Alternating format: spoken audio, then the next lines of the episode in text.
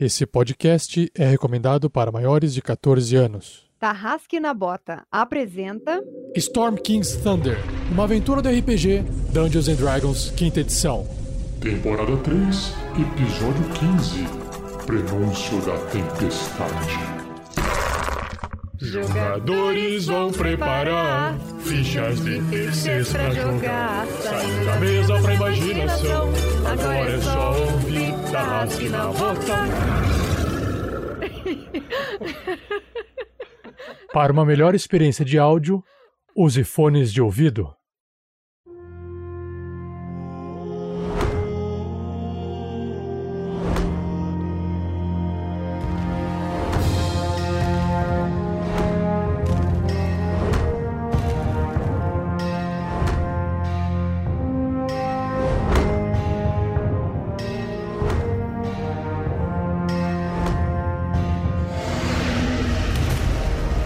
Pessoal, aqui é o Pedro Quitete jogando com Grilo Mr. T, o Gnomonge que nessa aventura tá de papagaio de pirata no ombro do gigante e não vai sair dele tão cedo. Salve galera, aqui é Fernandes Caff jogando com Grandorf, o clérigo anão druida, e que nesse episódio é, espera que Billis de Lacraia seja fácil de limpar. Porque só tem coisas boas do, lado, do outro lado daquele portal, né? Vamos começar assim?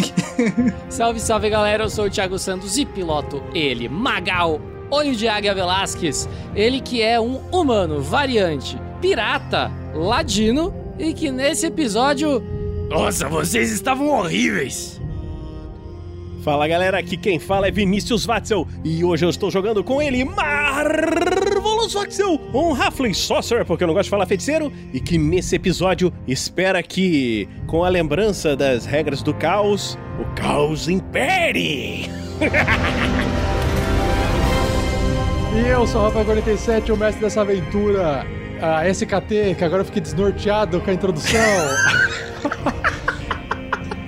Essa aventura que eu esqueci o nome. E nesse episódio, eu, eu espero que a ausência do Morphivox não diminua a qualidade das interpretações. É isso aí, vamos lá, vamos descobrir o que aconteceu. Não está funcionando o Morphivox, galera. Uhul. É isso aí, um problema de cada vez.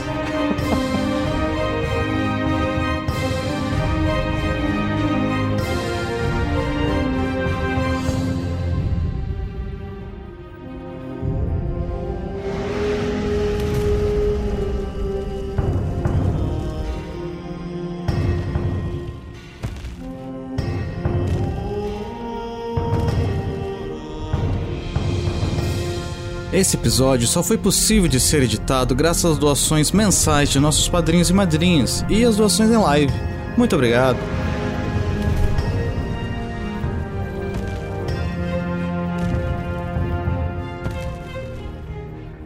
Seja você também um guerreiro ou uma guerreira do bem. Para saber mais, acesse padrim.com.br barra rpgnext ou picpay.me barra rpgnext.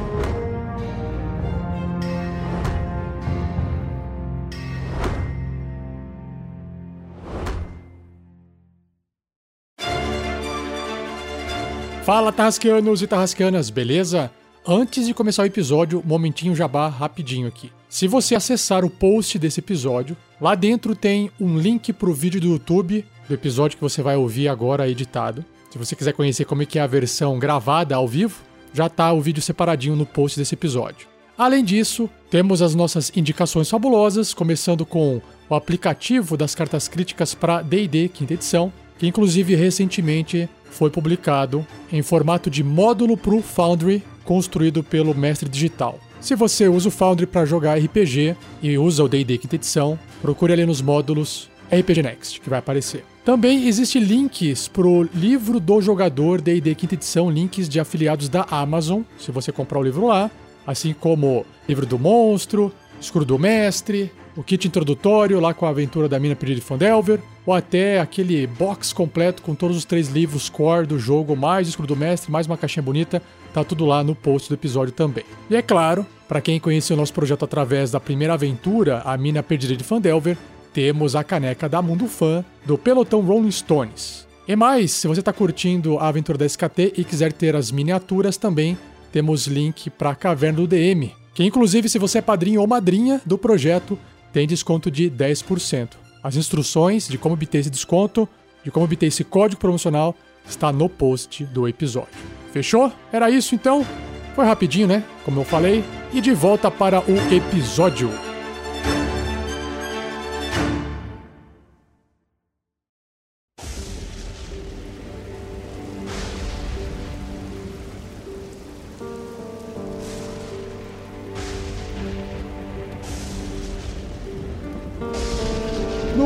Episódio, os aventureiros estavam tentando descobrir uma forma de ativar o portal para onde quer que fosse. E aí eles resolveram. Grilo falou assim: hum, por que não ir para o sul? Sul é sempre mais quente. E de fato, era bastante quente. Tão quente quanto a barriga de uma lacraia de fogo. Quando eles entraram naquela sala de baixo, de dentro do olho do pai de todos, eles encontraram uma, uma- um grande salão de festas ou uma cozinha, um salão pra galera poder comer. Os gigantes antigos que moravam aqui comiam aqui nesse local, provavelmente. E Harshnag avistou numa mesa ao fundo um machado gigante, maior do que ele, né? Proporcionalmente dizendo, que era o machado da estátua que estava desaparecida. Mas quando eles pensaram em ir lá pegar, apareceu um bicho no formato de uma lacraia do tamanho de Harshnag, o gigante de gelo que está os acompanhando. Só que ela era de fogo, ela entrou embaixo da terra, correu em direção a eles, todo mundo se preparou, mas ela saiu por baixo da terra aparecendo ferozmente, atacando o Grandorf, e aí ela teve um surto de ataques, ou seja, ao invés dela fazer um ataque, ela fez quatro, graças aos bônus de o e aí ela conseguiu morder, engolir, morder, engolir, engoliu o Grandorf, engoliu, engoliu o Grilo, e aí o pessoal ficou desesperadão, rolou um terror ali por alguns instantes, e Marvelous também picotou a bichinha de tiro e mágico, Magal também picotando de frecha, e o Harshnag deu cabo nela com duas grandes machadadas e libertou o corpo de Grandorf e de Grilo, que prontamente receberam cuidados médicos, fizeram um descanso curto e se recuperaram. Ufa! E agora todos eles estão diante, de volta, na frente do portal que já foi ativado pelo Harshnag. E o machado que ele estava segurando voltou para a estátua. Está na estátua, né? Porque foi ativado o portal. E agora eles estão diante de uma visão de uma sala além desse portal, com outras seis estátuas. E vamos ver o que, que vai acontecer nesse episódio.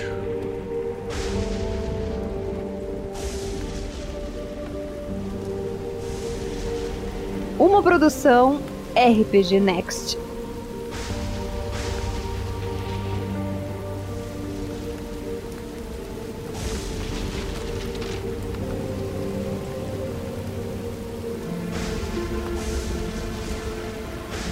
Grilo está no ombro de Harshnag. Todos os outros ficaram afastados quando o portal se abriu. Uma nuvem escura, como se fosse uma nuvem de chuva tempestuosa, apareceu, soltando raios, e aí ela se abriu para os cantos. Então toda a lateral do portal se encontra com nuvens solta- soltando raios, e vocês percebem uma passagem, bem estilo passagem do Caverna do Dragão. E aí vocês estão observando isso lá do outro lado, uma sala que possui eh, seis estátuas num, num- num formato circular apontada para um centro. Qualquer detalhe que vocês possam ter mais do que isso só é possível de ver indo até lá. Eu quero, eu quero tirar uma dúvida. A gente está na sala com as seis estátuas dos gigantes e a estátua central, que é o anão pai de todos, certo? Aí a gente está olhando pro o túnel feito de nuvens de tempestade que se abriu quando o Hashnag tocou na runa lá do gigante de gelo. A gente está vendo além do túnel outra sala, é isso? Não é a mesma sala, é uma outra sala. Também tem outras estátuas, só que são menores essas estátuas. Irei caminhar na frente. E aí o, o Harshnag começa a caminhar e o Grilo começa a perceber que vocês entram num túnel e conforme você olha pro teto e pras laterais, tudo é nuvem com raios. Inclusive até o chão assim é nuvem com raio. Ele tá andando de repente numa superfície que não tem, não- não é visível, parece ser meio transparente. Você- além de você ouvir, você não sente nada. Não tem nada que te machuque nesse caminho. E o Harshnag avança é, confiante. Ma- é, uma pergunta: a gente pode andar ali também? Se vocês quiserem. É, o Grandorf, quando vê que o, Harshnag e o Grilo entraram no portal, ele olha pro, pros- pro pessoal ali. Bom, a Crisales provavelmente voltará aqui em breve. Então, acho que não há, teremos tempo de ir e voltar. Ei, Rashnag, tem como voltar aqui depois? Ele para-se no meio do caminho ali, logo na entrada ainda, coça a cabeça. Ah, boa pergunta. Vocês não entendem de magia? Será que vocês não conseguiriam analisar isso melhor do que eu? Nesse momento, todos olham para o Marvelous. Ele já tava assim, olhando, coçando assim a- as suíças, assim, pensando. Hum, mas esta tempestade são coisas meio caóticas. Hum, o que será que vai ter aqui? Vamos ver. O Grandorf pode dar ajuda ali? Ei, talvez você prestar atenção ali. ó." Pode, pode ajudar, pode ajudar. Aí rola com vantagem, sem precisar gastar inspiração. O Grandorf vai dar umas. Vai tipo meio que. Ei, aquilo ali é, é algo de magia? Apontando. tanto- Tipo, meio que. Olha, afinal de contas, se tem uma coisa que o Grandoff entende, é de raio. Eu daria até uma vantagem extra, mas tudo bem. Fala 3D20. Então vamos lá, galera. E o Marvelous tira um maravilhoso 18! Marvelous, você está bem confiante de que tocar aquilo não causará dano, é apenas um efeito visual, pirotécnico de quem criou essa passagem. E você sente que essa magia que está sustentando essa passagem, ela tem um tempo para expirar. E você calcula que esse tempo é de mais ou menos uma badalada de sino. Ou seja, se a gente não passar, a gente vai ficar pra trás. É, ela vai, a- passagem se fecha em uma hora. Ah, também pensei no tempo de, de um som acabar. Ah, eu pensei que era assim, blom. O sino vai, quando voltar, fudeu. Uma badalada, vai blom. Tá, eu acabou. vou explicar melhor. Entre a badalada de um sino e outro. Ei, vocês dois, aí- vocês dois aí embaixo, vocês descobriram alguma coisa? Sim, sim. Isso aqui, isso aqui tudo é só enfeite. Mas você precisa saber que essa passagem ela só dura durante uma hora mais ou menos. Como os sinos dobram, eu acho que foi isso que ele pensou quando fez isso aqui. Devia estar tentando fazer alguma coisa meio sinistra. Ah, as pessoas que gostam de magia às vezes fazem essas coisas malucas. Vamos andando então. Ele vai andando feliz e contente, assim, pisando nos raios. Tentando acertar, tentando pular no raio, assim. Brincando de amarelinha. Irei deixar um bilhete para Crisales. O Grandorf tira a mochila, tira um papel e pena e anota um bilhete para Crisales. Crisales, entramos num portal muito louco. Tem um machado e um símbolo elétrico. A gente entrou nele. Abraços. É tipo Dar- Dark Souls, aqueles bilhetinhos Dark Souls. Fala, fala pra ela não tocar nas runas, pra não tomar um monte de gelo na cara. PS, cuidado com as runas. Menos a que abre o portal. Que é. Que é essa aqui, ó. O Grandorf tem uma sabedoria meio alta, ele desenha a runa aqui no que é a que abre o portal. Achei que você fosse pegar um pincel e fazer uma seta assim. Esta runa. Eu vou ali na porta, volto ali na porta e enfio com uma adaga o bilhete na porta, onde, próximo de onde a Crisales desapareceu. E aí vocês passam, todo mundo, todo, todos, ou alguém vai ficar do lado desse lado aqui. Eu vou indo na frente, eu passo por último. Grandorf entra pensando, ah, isso parece um mau presságio, vendo os relâmpagos pra tudo que é lado.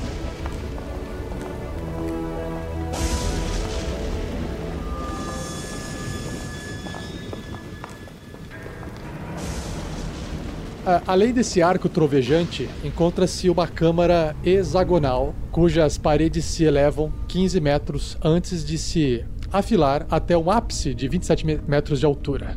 De pé em cada canto da sala existe uma estátua de tamanho natural de um gigante segurando uma pesada lanterna de ferro com um braço levantado. Cada tipo de gigante é representado pela colina, pedra, gelo, fogo, nuvens e tempestade. E uma luz fria e mágica irradia de cada lanterna, iluminando o cadáver de um gigante deitado no chão, debaixo de uma mortalha de gelo no meio da sala.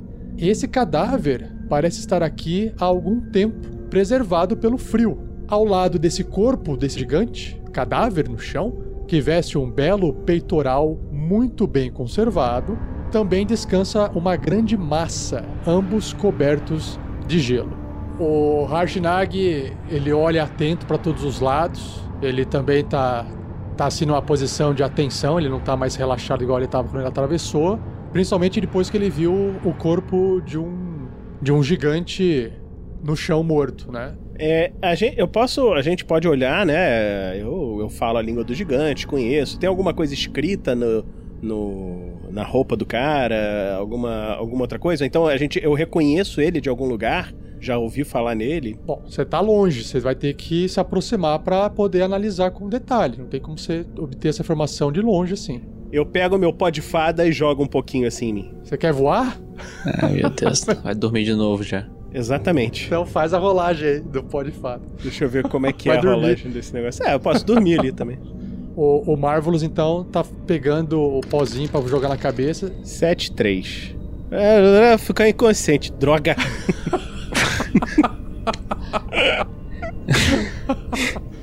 É, mas tudo bem. Ficar inconsciente é só, é só alguém te acordar, não tem problema. É, eu faço um teste de consti- constituição, dificuldade 11, não sei o que, pra não dormir. Tirei 22, tô nem aí. Ah, tá. Você ia ficar inconsciente, mas você resiste. Ah, eu. É, acordei. Droga! Vou usar de novo! Ô, Rashnai, é, era isso que você esperava encontrar? Pra ser sincero, eu não esperava encontrar nada. Bom, eu não sei o que esperava. Talvez eu esperasse um gigante muito velho pra conversar.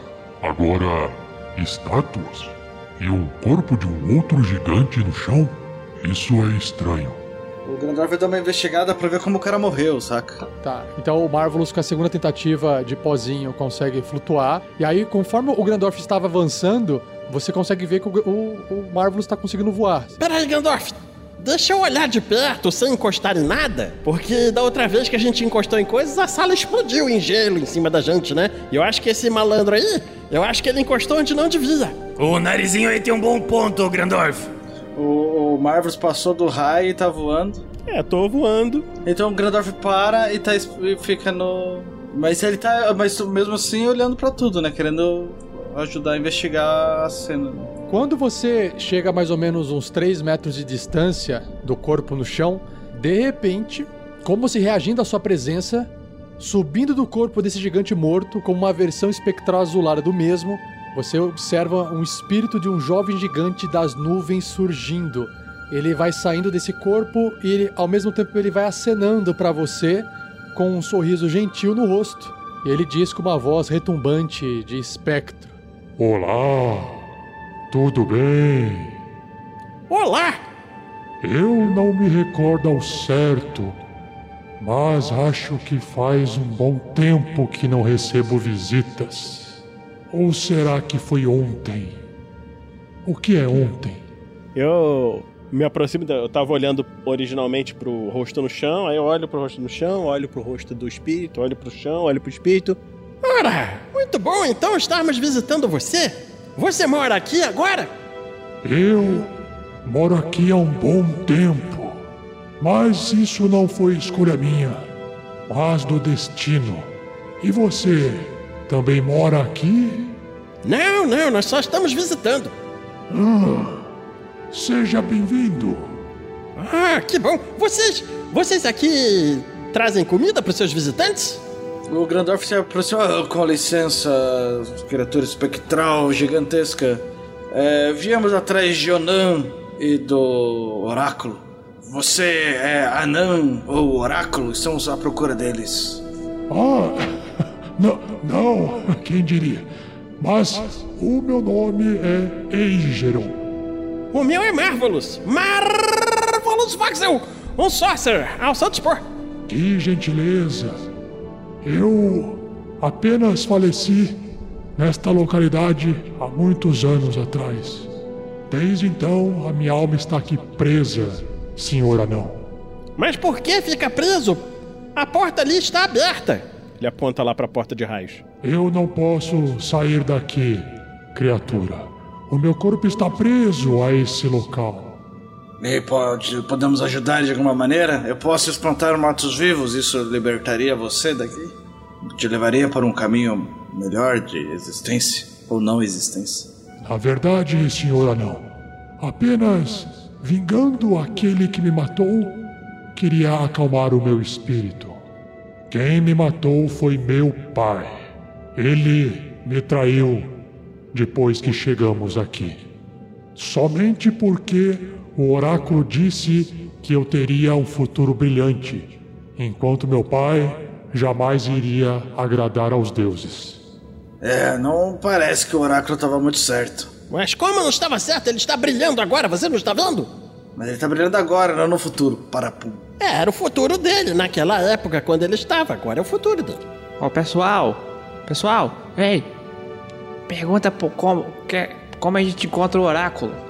Ah, sim, como o meu amigo Grilo ali em cima daquele gigante, Grasnag. Nesse momento, o grilo pensa: Por que gigantes têm nomes tão difíceis? Ei, Gerão, aqui não é o oráculo então? Onde podemos encontrá-lo ou. É bem simples, anão. Você consegue ver que logo abaixo de meu corpo existe um grande círculo com runas entalhadas? Eu tô olhando pro círculo. Aí agora que ele apontou e falou, fica evidente que embaixo do corpo dele realmente tem um, um, um círculo. E aí ele continua assim. Tudo o que você tem que fazer, anão, é entrar no círculo e fazer sua pergunta. Mas você terá apenas seis perguntas para fazer. Irá receber uma resposta em gigante. Após as seis perguntas, vocês terão que esperar até o dia seguinte para o oráculo recarregar. Então, sejam sábios e façam as perguntas corretas. Muito é, providencial, Eigeron, você ter morrido aqui e servir como um espírito tutorial para como funciona esse sistema. Não é mesmo? Começa até se o pai dele não pensou nisso. A sabedoria dos deuses é uma coisa incrível, Grandorf. tutorial. Parece até que foi planejado. Ah, o destino é safado. O Nicolas está de nosso lado, não questione as regras. O destino é safado. Safadinho. Esse era o destino, Grandorf. Você não acredita no destino? É, diz o nome do seu pai. Se a gente encontrar ele, a gente resolve o seu caso no caminho. Antes de fazer a pergunta do oráculo. Eu quero, eu quero colocar mais uma side quest pra mim, por favor. Vai que a gente tá na cidade, o dono da taverna é o pai dele, a gente resolve o cara tudo. Ah, acabei de recordar. Um grupo de aventureiros passou aqui pelo oráculo. Eles irão vingar minha morte. E mais, eu acho que vocês não devem perder tempo com missões secundárias tão grandes assim. Isso aqui não é o Skyrim. Obrigado, NPC. Temos seis perguntas. Eu consigo ler a, a runa mágica? Ela tá escrita em gigante? Então, é que tem o corpo do gigante em cima. Aí você teria que. Você teria que arrastar o corpo do gigante pro lado e. né? Ô, Hashnag, você consegue tirar esse corpo daqui? Que tá atrapalhando aqui a nossa leitura? Com todo respeito, Gerão. Com todo respeito. Mas é claro que eu consigo. Ah, gente, gente, gente, é, ca- calma aí. Primeiro pede permissão pro espírito, né? É, Geron, iremos retirar o seu corpo para não ficar em pé em cima dele. Com certeza. Inclusive, aproveite e coce minhas costas, que estou com uma coceira há muito tempo. É assim que funciona a morte? Que horror.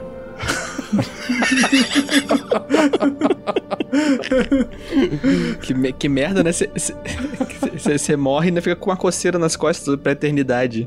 O, o Grandorf começa a conjecturar virar um necromante para nunca precisar pensar em morrer, sabe? Uma Boa ideia. Assim, só de curiosidade, por, por acaso a coceira nas costas deles é alguma marca de, de golpe que ele to- levou? Aí, bom, aí, aí, aí tem que, aí tem teria que analisar o corpo dele, no caso. É, o Grandorf vai lá ajudando. É, não dá pra olhar? Ele tá de, ele tá de costas pra cima Esse corpo possui um, uma, um peitoral re- reluzente ah, preso ao corpo. E apesar da massa estar do lado, a massa t- já tá com marcas de ferrugem e, e- e marcas do tempo. A, a única coisa bem conservada no corpo dele é a armadura, o peitoral. Ô, ô Hashag, vê se, vê se, na, vê se na- no peitoral dele tem alguma etiqueta e compara com a etiqueta do, da sua armadura. O que é etiqueta, Grilo? Você vai entender assim que você achar ela. O Harshnag chega ali então, com, de- com a delicadeza de um gigante do gelo, Brutamontes, pega pela, o corpo do gigante e, e coloca um pouco, um pouco pro lado. Aí vocês observam a, aquela, o círculo ali embaixo, agora de forma bem mais clara. E aí o Harshnag olhando assim na armadura, ele bate assim com a mão, bate assim com, com o machado dele de leve para sentir, faz aquele barulho de metal, pim, pim, pim, pim. Olha, Grilo, se você está dizendo que a etiqueta é uma marca, eu consigo ver aqui uma marca com mais dois, mas eu não sei o que significa. A do dele também? Tem, você, você enxerga no Harshnag mais três. Não, não, esquece, esquece. Acabei de encontrar aqui embaixo do, do seu cabelo. Ah, por isso que estou vivo até hoje. ah, percebi que vocês se interessaram por essa peça de armadura. Podem levar. Aquela massa não terá utilidade, mas essa armadura certamente. Além da boa proteção que ela traz, ela é capaz de se ajustar ao peitoral do usuário. Olha, seu Jerônimo, você é o espírito mais. mais. gente boa que eu já conheci. Sim, estamos desumando o seu corpo na sua frente. Você está tipo ajudando. Vejam bem, esses itens são melhores aproveitados entre os vivos do que os mortos. Olhe nas minhas mãos, uma opala de uma runa chamada Ild. Dê uma olhada. O Grandor vai ali abaixo e pega. Ah! Aí você acha uma, uma runa, uma opala. Um de vocês poderá usar essa runa para encantar uma arma ou armadura, concedendo a ela propriedades mágicas. Basicamente, é você escrever alguma coisa numa etiqueta e colocar essa etiqueta em um item seu. Isso funciona para qualquer tipo de arma? Sim, para qualquer arma ou armadura. E também pode carregar na sua mochila. Bom, talvez funcione no meu martelo. Bom, vocês não precisam se preocupar com isso agora, nesse momento, se vocês não quiserem. Mas, é, tipo, anotem isso ou guardem isso, ou, ou depois eu posso passar mais informações para vocês. O, o grilo ele desce então do, do Hashinag, vai em direção ao corpo, ele começa a desafivelar o peitoral. Isso não parece que vai encolher tanto assim. Ele vai desafivelando todas as pontas. Depois que ele termina de desafivelar, acontece alguma coisa? É, você tenta tirar, é pesado, você faz força, o Harshnag te ajuda assim, aí coloca do chão do lado. E aí, conforme você tá do lado e você tá tocando a armadura, ela vai se encolhendo até ficar do tamanho do peitoral do grilo. Caramba, esse negócio de magia é útil mesmo, hein? Talvez isso possa ser útil para mim. É, para você, provavelmente. Na verdade, eu tava mais pensando na, na Crisales. Acho que ela poderia usar isso aqui bem. Hum, com certeza. Irei segurar enquanto ela mais tá aqui. Não, o Grandorf pega a armadura e coloca perto do Helix. Ei, Helix, vai que. Coloca no, no Coloca Helix no que eu tenho uma Helix armadura enquanto mais- isso. É, a armadura ela diminui até ficar do tamanho do peito do Helix. Você consegue vestir o Helix com a O Helix armadura. agora tem CA mais dois. Helix. Cara, é um gatinho alado com uma armadura peitoral, velho. Melhor. Eu só quero saber quanto que ficou aciado o Helix agora. Demos um presentinho pra um gatinho numa live de RPG. Gente, é. ô, ô Marvelous, sabe o que eu tava pensando aqui? Ao invés de você voar, você não pode tornar as, as coisas maiores? Posso. Então, já pensou? Olha aqui, olha pra mim aqui. Aí o, o grilo ab- abraça o Marvel assim. Tá vendo o Helix ali? Agora imagina ele cinco vezes maior. Não daria um belo de um tigre alado? Mas não aumenta isso tudo, não. Pera aí que eu vou descrever aqui a machia. Ele dobra de tamanho. Mas então, Marvelous, pra você acho que fica suficiente. O Grandorf se aproxima. Ó, desculpa, Ge- Geron.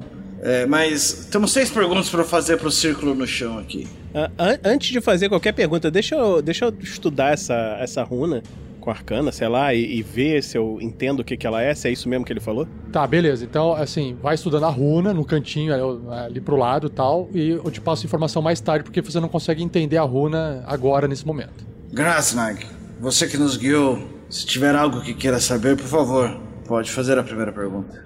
Ah, é, bom, veja bem.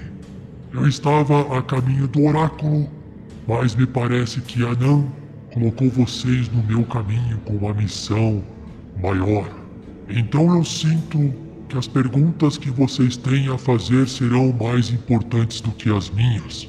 A minha experiência de conviver com outros aventureiros é de que eu sempre servi melhor ajudando de fundo, ajudando como um coadjuvante.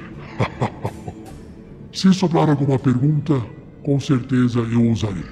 Eu acho que a gente pode começar perguntando sobre aquele tal. Tiamat. Tiamat? Não, eu, eu ia falar do, do. aquele negócio que o, que o Zephyros falou. Ordenação? Ordenamento. Ah, acho que é isso aí. Que era o, o problema todo que tá acontecendo, não é? Que os gigantes estão fora de controle? Como podemos evitar o ordenamento? Eu acho que. Eu acho que a gente quer restaurar o ordenamento, Grandorf. Não, o ordenamento é a bagunça. Não, é o contrário. O grilo tá certo, Gandalf. Você estava dormindo nessa hora. Ordenamento tem alguma coisa a ver com não ter caos. E me parece que gigantes atacando todos os lugares de forma desordenada. Hum, então, como nós podemos restaurar o ordenamento? Olha, ô Gandalf, eu acho que você poderia perguntar onde está a pedra noturna também. Ah, Essa será a pergunta que eu farei com toda a certeza. Estou atrás dessa pedra há muito tempo. Muitos morreram por causa dela. Então essa será a primeira pergunta.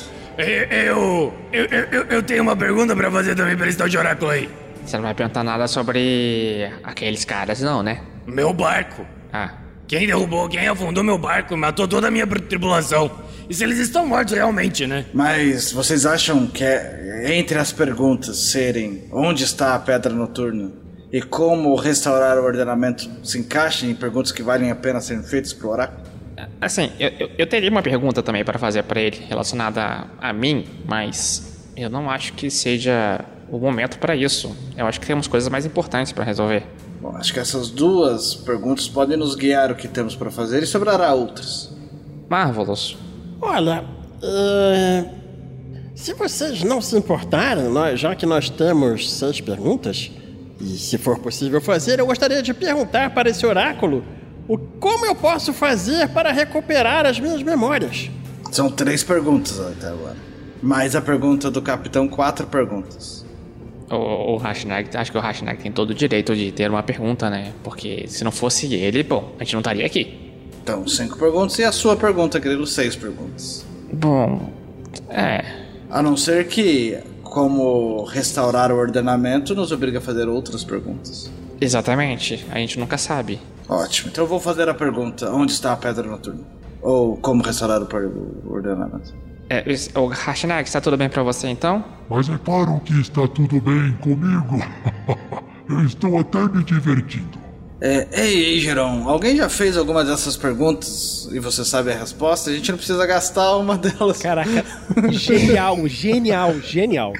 Genial. Merecia responder uma delas, pelo menos, porque o, o Fernando mandou muito bem, cara. Genial. Mestre, essa daí, desculpa, mas essa daí ele tem que, tem que valer.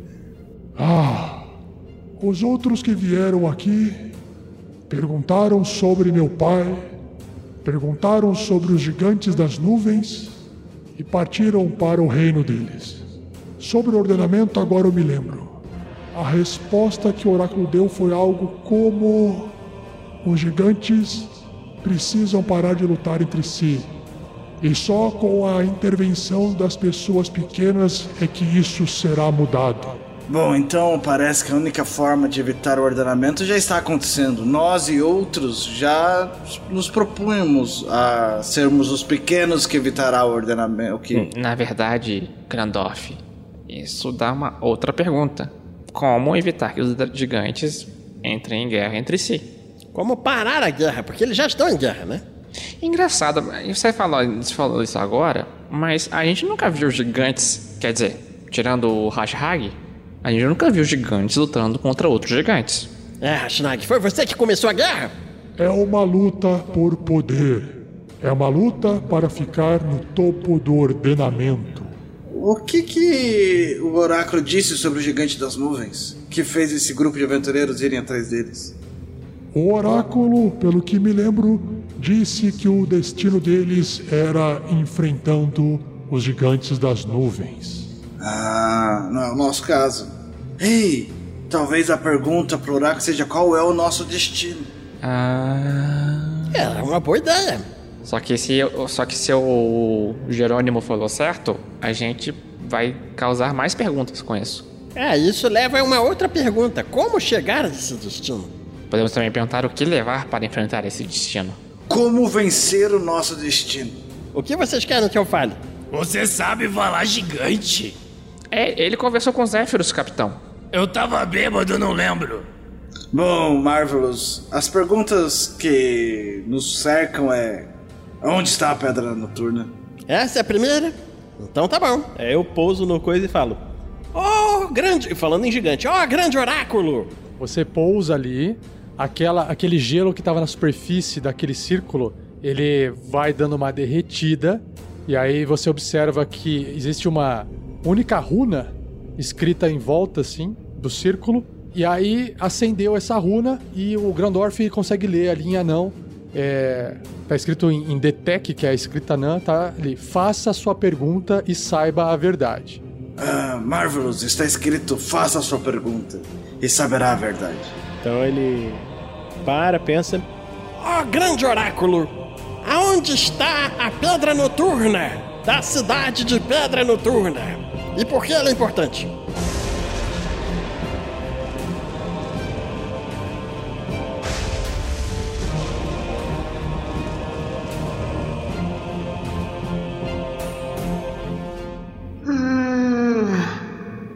Bom dia, Jerome. Ah, como é que a gente. Ah, ah, a gente. A gente tem visita hoje? Oi, é, como, como foi a sua pergunta mesmo? Desculpa, eu não estava esperando pessoas por aqui hoje. É, aonde se encontra a Pedra Noturna? Ah, a- aonde se encontra a Pedra Noturna? É, Após ter sido furtada no ataque dos gigantes das nuvens à cidade que leva o nome da Relíquia, a Pedra Noturna foi razão de um embate sangrento entre os próprios gigantes das nuvens e as forças de fogo do Duque Salto, o rei dos gigantes de fogo. E ele saiu vitorioso do confronto e tomou a pedra para si. E ele pretende usá-la como o coração do seu colosso Vonindod, o Titã da Morte. Isso não parece muito bom, não é? Harsnag, você conhece esse Duque Altus? Grandorf, todo líder tem suas características. Zalto não é diferente. E sim, ele é o Duque dos Gigantes do Fogo. Muito conhecido por sua maldade e habilidade com armas marciais. Ah, e esse, e esse, cara que é habilidoso com armas marciais está construindo um colosso que ele chama de Titã da Morte. Que interessante. Estou surpreso tanto quanto você, Grilo. Eu não estou surpreso, eu estou muito preocupado. Esse riso de nervoso.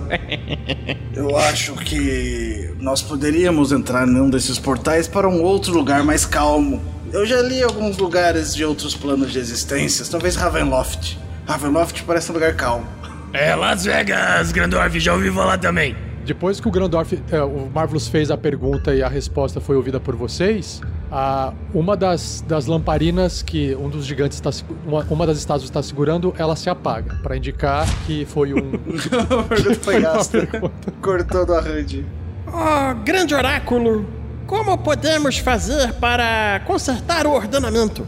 Deve-se encontrar uma das conchas mágicas pertencentes ao rei Hecaton, o rei dos gigantes da tempestade. Uma vez com ela, vocês devem ativá-la para visitarem a corte do rei e, e eliminar o, o mal nela. Aí apaga a segunda luz. Acho que a gente já teve mais informação do que desde quando a gente começou essa pequena jornada, não é mesmo? É verdade, é verdade. Agora, eu acho que a gente pode perguntar então como purificar essa concha do Rei da Tempestade, não é? Não, a concha nos teletransporta, nos transportará ou nos dará entrada para a corte do rei. Você, você, você, você, vem todo mundo aqui, todo mundo aqui. Reunião de grupo, reunião de grupo, vem cá. Eu não sei se eu posso sair daqui antes de acabar o negócio. Não, a gente a gente fica aqui na beiradinha. Olha só. O que, que ele falou pra gente foi o seguinte: o que, que a gente descobriu até agora? Os gigantes estão tretando entre si. O, o gigante do, do fogo deu porrada no gigante da nuvem e tá construído um, um colosso que se chama Titã da Morte. Sim, usando a pedra noturna como coração desse go- golem. Isso. Uhum, perfeito. E a gente, pra consertar o ordenamento, que foi o que o Zéferos pediu pra gente, a gente tem que encontrar uma concha mágica do Rei da Tempestade pra ir até a corte e destruir o mal. que existe na corte. E é uma corte de re- reis gigantes da tempestade. Só pra gente não achar que tá indo numa corte de goblins. Então, eu acho que a gente tem é, algumas perguntas derivadas disso. Onde está uma das conchas é uma boa pergunta. O, o que seria esse, esse tal mal? Seria uma ótima outra, outra pergunta. Será que a gente deve ir atrás desse da pedra noturna? Afinal, tudo começou com ela. Qual é o nosso destino? A gente tem que saber para onde ir. A gente não pode sair daqui sem saber para onde ir. É, a gente tem duas opções de destino agora. É, eu acho que a primeira pergunta tem que ser essa do destino. Aí ele vira pro oráculo e fala: Oráculo! Grande oráculo, agora falando com você. Me diga, qual deve ser o nosso destino nesse momento? Os lords gigantes estão espalhados por todo o norte, cada um com seus próprios objetivos, seus próprios planos para tentar agradar o Anã. Só que, no entanto, o senhor gigante, que está mais próximo de cumprir os seus planos e é também o mais ambicioso nos seus intentos de causar o mal a esse mundo, é o Lorde das Chamas, de Buxal e toda a sua família sinistra. Os Alto está muito próximo de reconstruir totalmente o antigo colosso da raça gigante, o Vonindod. Ele costumava ser uma arma lendária, conhecida pelo título de o Titã da Morte e utilizada pelas raças gigantes nas antigas guerras contra os dragões, quando esse mundo ainda desconhecia a existência de vocês, pequenos. Zalto recentemente roubou a Pedra Noturna, como eu contei para vocês, que tinha sido pega pelos gigantes das nuvens e planeja usá-la como coração para esse colosso. E a pedra, sozinha, é inútil, mas o Duque Zalto planeja usá-la como um condutor para o poder de uma das criaturas mais poderosas e perigosas do plano do fogo que está presa há milênios aqui no mundo material. O Mais Gera, conhecido como Titã do Amanhecer. Duque acredita que essa demonstração de poder convencerá Anã de que os gigantes do fogo pertencem na liderança de todas as demais raças. Ele está errado, é claro, mas isso não vai impedir ele de espalhar o caos e as chamas e destruição por todo o continente, caso ele consiga reviver o colosso imparável. Então, para que vocês encontrem o Duques Alto, vocês devem seguir a leste através das montanhas e da neve até alcançarem o Monte Hamahast. Na superfície do que é uma gélida montanha, vocês encontrarão uma aldeia do povo Yak. Mas, no entanto, abaixo dela, nos recônditos das pedras e da montanha, reside a escória de ferro, a forja que o Duque do Gigante de Fogo comanda. A concha que vocês procuram está nos aposentos dele. Qual que é o nome do vilarejo? É, é um vilarejo do povo Yak, fica na superfície, mas a, a caverna do gigante está no fundo da montanha. A quarta luz é, se apaga. Bom, acho que a gente fechou. Acho que a gente tem bastante informação do que a gente precisa, né? Acho que então a gente pode abrir espaço para as perguntas individuais. Ou vocês acham que tem mais alguma coisa? Assim, eu não quero preocupar vocês, mas estamos diante de um- uma situação complexa e que não podemos esquecer que Tiamat já foi citado é, em algum momento dessa história toda. E se nós vamos mesmos nos meter na corte do Rei da Tempestade, seria bom se a gente tivesse alguma vantagem, ou pelo menos alguma. E o que, que teria Tiamat a ver com isso? Você quer, tipo, não sei, usar Tiamat pra isso? Não, não, eu tô pensando em a gente usar uma pergunta pra conseguir alguma vantagem. O que vocês acham da gente perguntar pra ele qual é o jeito melhor para se enfrentar esses gigantes do fogo? Na verdade, uma coisa que ele falou me deixou muito intrigado. A pedra em si é inútil. Ele precisa da pedra para portar o Titã da Morte, mas a pedra em si é inútil. E se a gente, não sei, é, pegasse a pedra e levasse ela embora? Digamos pra corte. Não acho que isso acabaria com uma guerra. Porque existe um segundo titã que foi mencionado, o Titã do Amanhecer. Eu não, eu não entendo de magia, mas eu acho que ele vai o- o- fazer, sei lá, é, fusão. A- O grilo, ele pega, ele pega as mãos e fica com os dois, as pontas dos dedos assim, se juntando assim. Sabe? Quando fica junto, vira uma coisa só. Ele, ele, ele roda um dedo em cima do outro, assim, fazendo um gesto. E, e não sei, vira uma coisa grandona. Você acha que os dois titãs vão virar um super titã? Mas eu, eu ainda acho que a próxima pergunta tem de ser como podemos derrotar os gigantes de fogo de maneira eficiente. Ô, Marvelous, a gente não pode derrotar uma raça inteira de gigantes. Ah, o nosso objetivo em nos envolvermos nesse Monte Ramaast é conseguir a concha. Conseguir a concha é mais importante. Porque a forma como evitaremos o ordenamento é com a concha. E se a gente perguntar como deve ser mantido o ordenamento? Quem deve ser o clã de gigantes que deve ficar no topo? Isso é uma ótima pergunta. Melhor até do que saber como vencer gigantes de fogo. Afinal de contas, bolas de fogo devem ser extremamente eficientes. Contra gigantes de fogo? Como provar quem deve ser, quem deve guiar o ordenamento? Entende? Porque se o, se o oráculo falar pra gente os gigantes da nuvem, como que a gente vai provar pra eles? Só tem um jeito de a gente descobrir, Grandoff. Marvelous. Ah, a pergunta vai ser então: qual é a forma de provar para os outros gigantes que a escolha que nós demos para o ordenamento é a escolha certa? Então são duas perguntas. Quem ganha? Quem deve ganhar no ordenamento? Quem deve, quem deve controlar os gigantes? Como podemos provar isso para os outros? Não é isso? São essas as duas últimas perguntas? Não, essa é uma pergunta só.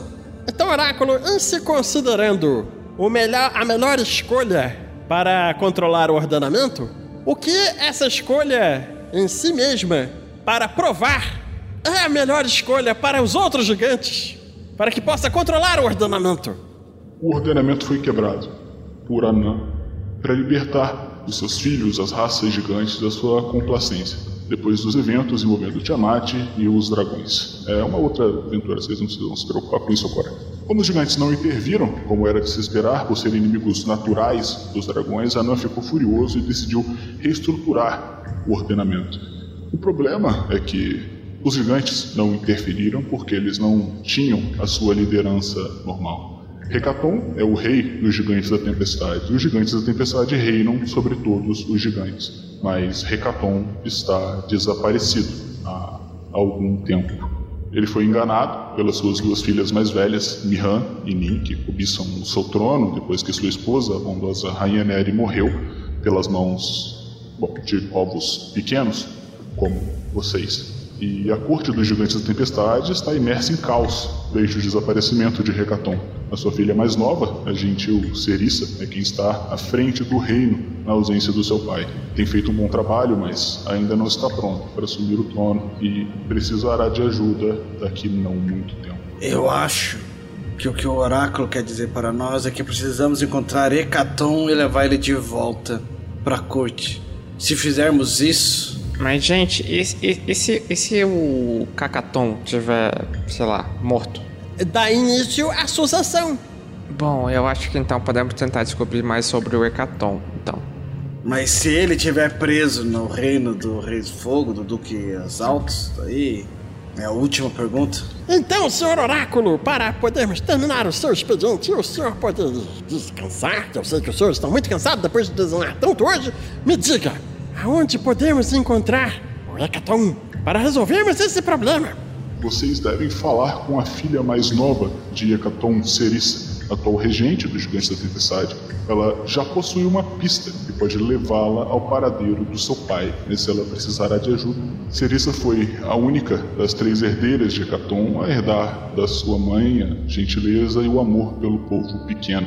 É imperativo que vocês encontrem e usem a concha de teletransporte para que cheguem o mais rápido possível até ela. É, teremos que ir ao Reino do Fogo. Mas a concha não ia levar a gente pra corte? A corte é onde está a, a, a, a, a menina, capitão. Ah! Ela, é, ela lidera a corte. Ela, ela mora nessa corte, cara. Ela tecnicamente é uma princesa ou uma rainha? A sexta, a sexta luz se apaga.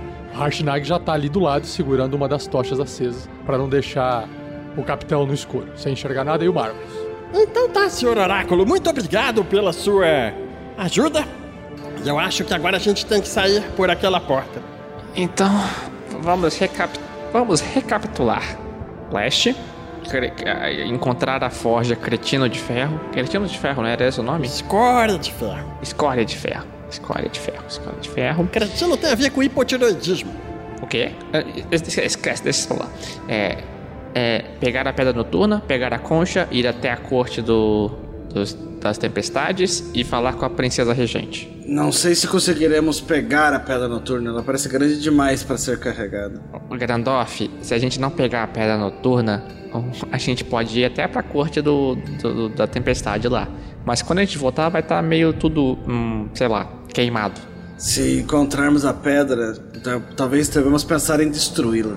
Imagina, imagina se vocês é, esquecerem de fazer isso e derrete esse gelo todo que tem aqui em cima com esses gigantes de fogo. Quem mora lá nos vales, quem mora lá embaixo, vai ter suas terras inundadas. Eu acho que eles não vão querer inundar, eu acho que eles vão querer queimar mesmo, tacar fogo. Mas enfim, bom, foi bastante informação. Agora eu vou dizer uma coisa: o- Jerônimo falou que o, que o, que o oráculo falava de jeito misterioso. Ele foi tão direto. Ei, Jerão, muito obrigado aí pela sua ajuda. Nós conseguimos falar com o oráculo, foi bem divertido. Ah, não precisa agradecer. É sempre bom conversar com os vivos de vez em quando. Vem cá, se você sair por essa porta aqui, você não consegue sair dessa sala e ir passear e encontrar outros lugares? Infelizmente, o meu corpo está preso nesta sala. Apenas, talvez, se as pedras rolantes conseguirem me vingar, que meu espírito será libertado. Basta eu torcer para que eles também não morram, assim como eu morri.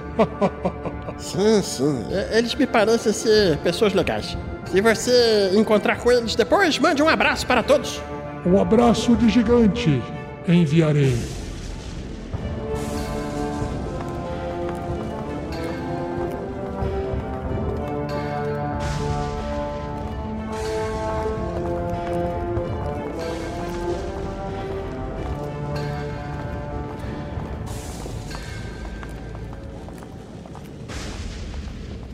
Depois que vocês atravessam de volta o portal e vocês chegam naquele grande templo com as estátuas dos gigantes gigantes, vocês ouvem a crosta de gelo sob pés pesados se quebrar. Enquanto um enorme dragão azul arrebenta as portas principais do templo lá no fundo. Xablau! Vocês enxergam uma grande ou uma grande anciã que não se importa com as estátuas aqui dentro. Ao invés disso, a criatura fixa o seu olhar de ódio em vocês. Um dragão extremamente grande que vocês nunca viram, apenas leram livros e jamais imaginaram isso ainda existir nos dias de hoje, depois dos gigantes terem eliminado os dragões. Pelo menos nas histórias, né? A criatura é maior tanto em largura quanto em altura do que o Harshnag. O, Ha- o Harshnag olha, os, os olhares se cruzam. Evidentemente, ela percebe que o crânio que Harshnag veste na sua cabeça como um capacete se trata de um da, da sua mesma espécie. E ela frisa os olhos, vocês veem lampejos de eletricidade sair de ódio dos olhos. E o Harshnag olha pra vocês, você sente pela primeira vez o Harshnag fica mais gelado do que antes. Ele só fala assim: Fujam, seus tolos. Fujam, que eu irei distrair a fera. Vocês estão sabendo que ele vai ficar com XP só pra ele, né? Ele pode ficar com tudo XP. Rolem iniciativa. 20 na iniciativa, eu sou o primeiro. Acontece. 22.14. O Gradorf tirou 9.1. Nossa, 5.15. O capitão tirou um. porque Ele tá impressionado com o tamanho do bicho. Todo mundo rolou mal, cara. Só o Vinícius rolou bem. O Vinícius jogou tão bem que ele tinha que jogar duas vezes antes da gente. O Marvelous tá ali, vendo essa cena. O que, que você faz, Marvelous? Então, é, eu converti todos os meus Sorcery Points num slot de magia nível 4 e eu agora tô encostando no Hashnag falando. Vai lá, grandão, arrepia. O que, que você fez? E agora o Hashnag tá invisível. Ah, tá. Eu, eu achei que você fosse é, aumentar o tamanho dele, tá? Você deixou ele visível. Eu também achei que ia aumentar o tamanho dele. Isso aqui é muito mais útil. Ele agora rola com vantagem contra o bicho. Joga na parede. Não, não, não, não, não, não, não. Olha só. O que, lê o que a magia diz. Você é uma criatura que você toca, se torna invisível até o fim do feitiço. Qualquer coisa que o alvo esteja vestindo ou carregando Está carregando. está invisível Muito bom. enquanto estiver na pessoa, enquanto estiver nele. Na verdade, devíamos todos ter pulado no colo do A Hashnag. gente não sabia, né? É, nesse caso, o Harshnag, a hora que ele, o grilo fala, me joga na parede, de repente o grilo fica invisível também. Ué, você sumiu, desapareceu. Então, o, o Marvelous fez essa magia, invisibilidade maior, a criatura fica invisível.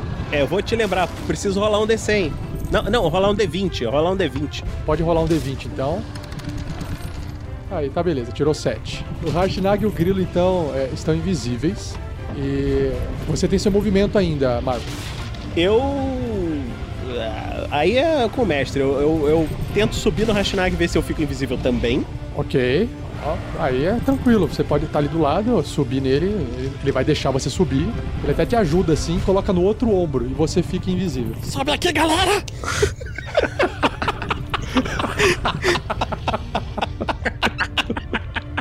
Beleza? Vai zoar os pequenininhos, vai. Nós temos o Marvelous Invisível com o grilo em cima do Hardline. É por essa ninguém esperava. Muito bom, muito bom. É, não, os dois em cima do, do Harshnag é, é bem tranquilo ali no ombro. Bem tranquilo. Tá, o Harshnag. Bom, foi o Marvelous, agora o Harshnag.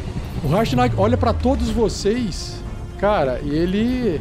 Ele resolve. Ele coloca o machado embaixo do braço e ele vai com os dois. Um, cada braço vai no corpo do Grandorf e do, do Magal. Vocês deixam? Ele não tá, eles não estão vendo. É, vai pegar só. Eles não tem que deixar ou não deixar. Ah, então é isso, é verdade. O, Har, o, o Harshnag fala: Não são cócegas, irei pegar vocês. Cócegas! Ei, ei, ei, Aí nas- ele cócegas. pega vocês dois, o Helix tá no ombro do Grandorf e ele tá, assim, ele tá segurando. é, claramente ele, ele perde a capacidade de, de combate dele ali, mas ele consegue pegar vocês, carregar vocês. Virou tipo o bonde da invisibilidade. Caraca, muito bom. Todo mundo. A, a- a gente não gritou, mas a gente pensou: Montinho! O Harshnag, deixa eu ver aqui. Quando é, quando o é, an- an- antes de terminar aqui, porque assim, o Marvelous termina a ação dele, nesse exato momento que o Marvelous termina a ação dele, antes, uh, no momento antes do Harshnag começar a pegar vocês, tá? Porque eu passei a vez do Marvelous. Tem uma coisa que o dragão faz aqui, só um minutinho. Tem o Legendary Actions. Exatamente. O dragão ele tem ações lendárias que ele pode fazer, usar, gastar no final do turno de outras criaturas. No, né? O que, que ele faz? Primeiramente, você vê o dragão batendo as asas, violentamente dá um salto para frente, voando metade da sua velocidade. Ele encurta a distância entre vocês. Como ele voa 40 pés, então ele gasta essa ação lendária para voar para frente. Daí sim, o Harshnag pega vocês e aí o Harshnag começa a correr. Ele tem 40 pés de movimento. Ele vê que o dragão tá indo um pouquinho para baixo, contornando pelo sul a estátua. Então ele começa a correr para contornar a estátua pelo, pelo- pelo outro lado para não não encontrar. Ele tem, como ele só o pegar vocês não considera uma ação, é como se fosse pegar um item. Então ele anda mais 40. Meu Deus, a sala é, gi- a sala é enormemente gigante, cara. Caralho. É, a sala é bem grande. Tá. Ele sai correndo, então, com toda a velocidade segurando vocês. Aí ele, ele passa a vez. Só que no momento que ele né, tá terminando de correr, o, o dragão percebe. Assim, ele tá tentando perceber pelo som pra onde que vocês estão indo, não, onde, onde que tá, mesmo invisível, ele tá correndo ali, vai fazer um barulho, né? Então, a, o dragão quer saber, tentar entender pra onde que vocês estão correndo. Então, o dragão vai fazer um teste aqui com a sua ação lendária. Ele pode fazer uma detecção. É o Harshnag que tá correndo, né? Então o Harshnag ele tá correndo, eu vou fazer o teste de furtividade dele, tá bom, gente? Eu vou fazer o teste dele de furtividade com desvantagem porque ele está correndo. Então vamos lá, furtividade do Harshnag. Putz, tá. Ele tá fazendo barulho. É, o problema é que a percepção dessa criatura é mais 17. É, é tipo, é- é tipo, eu não sei pra que esse aqui não quer rolar. É, ó, eu tirei 20 no dado.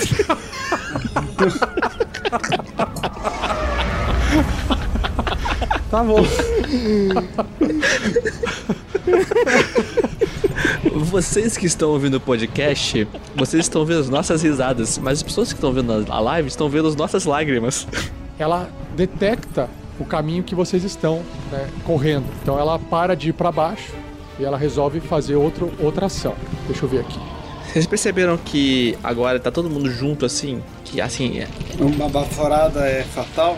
É. É, mas tá tranquilo. Deixa eu ver só a distância aqui, calma só um minutinho. 110 pés. Tá, deixa eu ver o que eu consigo fazer aqui. Tá tranquilo, é só um dragão azul lendário só. E aí o, o Harshnag, que conhece muito bem esse tipo de criatura, ele só fala assim para vocês. Não se preocupem. O que eu vou fazer agora é uma tentativa de salvar a vida de vocês. Vocês observam que aquele dragão começa a soltar faísca pelo olho igual o Radiant do Mortal Kombat, abre a boca e vocês veem um relâmpago sair da sua garganta numa linha indo em direção a vocês. Na verdade, ele tá indo assim, bem no meio do Grandorf, né? Então vamos lá, vou rolar aqui a habilidade. Ai. E aí é uma linha de 120 pés, alcança vocês. É uma linha reta, mas não tem uma estátua gigantesca na frente do dragão? É, a estátua tá no meio do caminho. Tá, tá, tá certo, tá certo. tá certo, tá certo. Agora eu uso meu movimento extra pra voar por cima dessa estátua e uso dois raios. Porque quando eu tô voando. É, eu acho que acho que não é porque é, como tá na vez dela, ela pode simplesmente se mover pra frente e ela tira a estátua do, do caminho. Acho que não vai fazer muita diferença. É um dragão ancião, cara. Por que vocês estão surpresos? Na hora que ele falou dragão ancião, eu falei assim, rasguei a ficha. Vocês observam ela voando e subindo numa parte da estátua, pousando com essas quatro patas ali. Vocês começam a perceber que até desmorona uns pedaços do teto e trinca um pouco o chão ali, onde quando ela pousa, você sente o peso da criatura. Alguma coisa, alguma coisa que eu não mate vocês com um golpe só. E aí ela, bom, ela vai fazer a mesma coisa. Os olhos piscam, sai eletricidade, ela larga o seu relâmpago de sua garganta indo em linha reta em direção ao Harshnag. Deixa eu rolar aqui então os dados. São 16 de 10. Deixa eu rolar aqui. E o programa está pensando. é tanto dado. Tá, beleza. Aí. Dá 89. Aí o que acontece? Caralho. Todo mundo que tá. é, é- acho que não é bem todo mundo. Vocês têm que fazer um teste de destreza, um saving throw de destreza. Só que o que acontece? Nesse exato momento, o Harshnag ele, ele abre os braços igual o Grandorf estava querendo fazer, na tentativa de tirar vocês da eletricidade. Ou a eletricidade bate no peito dele, ele joga vocês pra frente e vocês, assim, se vocês não quiserem fazer isso, vocês podem continuar nele, se prender nele e, e passar pelo teste. Ou vocês podem deixar que ele faça isso na tentativa de salvar vocês e jogue vocês pra frente. Vocês caindo ali- no chão e perdendo a, a invisibilidade. É pra gente decidir agora? Como a gente quer morrer? É. Não, vocês têm que decidir agora. Cara, o. Eu, eu, assim, na boa, pela lógica, é um gigante. Ele vai pegar a gente, vai jogar a gente. A gente não vai ter força pra, tipo, segurar nele. Não, beleza. Só- se alguém quisesse falar assim, eu quero ficar preso aqui nele, não tem problema. Não, o Grandorf, o Grandorf é jogado ele fala assim: Grandorf! Grandorf! Crash, crash! Crash, crash! Então, se ninguém se opor, ele acaba jogando vocês pra frente, tipo, tirando vocês ali da- de cima do corpo dele na tentativa de levar todo aquele dano no peito. Infelizmente, nessa, ele abre mão totalmente de sua defesa e sua esquiva pra poder fazer isso. Então, ele não vai fazer o teste. E aí, ele toma no peito esses 89 de dano. Aí vocês observam agora o Harshnag mais quente do que nunca.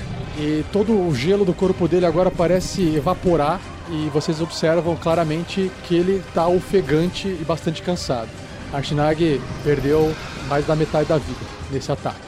E aí nós temos agora o Grandorf. Eu tenho uma última e única magia. O Grandorf fala assim: temos que sair daqui.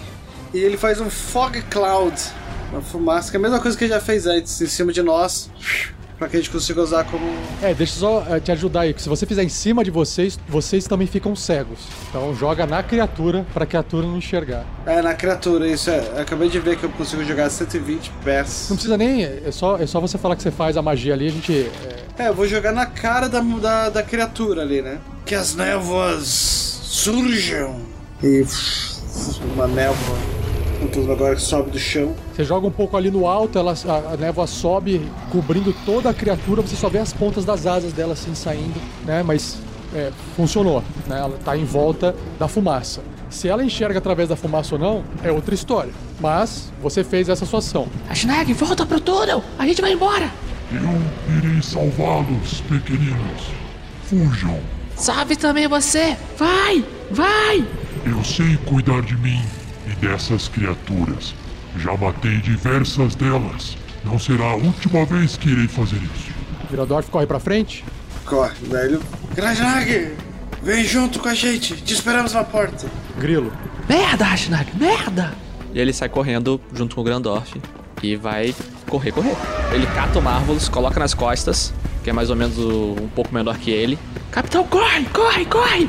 e sai correndo, cara, como se não houvesse amanhã. Eu vou usar até um ponto de ki pra usar o, o dash como ação bônus. O grilo corre pra caramba, né? Qual é a velocidade do grilo? 50 pés. Tá, então como o grilo está me carregando, eu, quando for a minha vez eu vou fazer o voo no Grandoff, que é o que corre menos. Boa. Tá, beleza. E o cara, o grilo sai correndo. É, mas peraí, eu não vou, eu não vou ter alcance. Eu vou pra 150, eu não vou ter alcance pra acertar o Grandoff.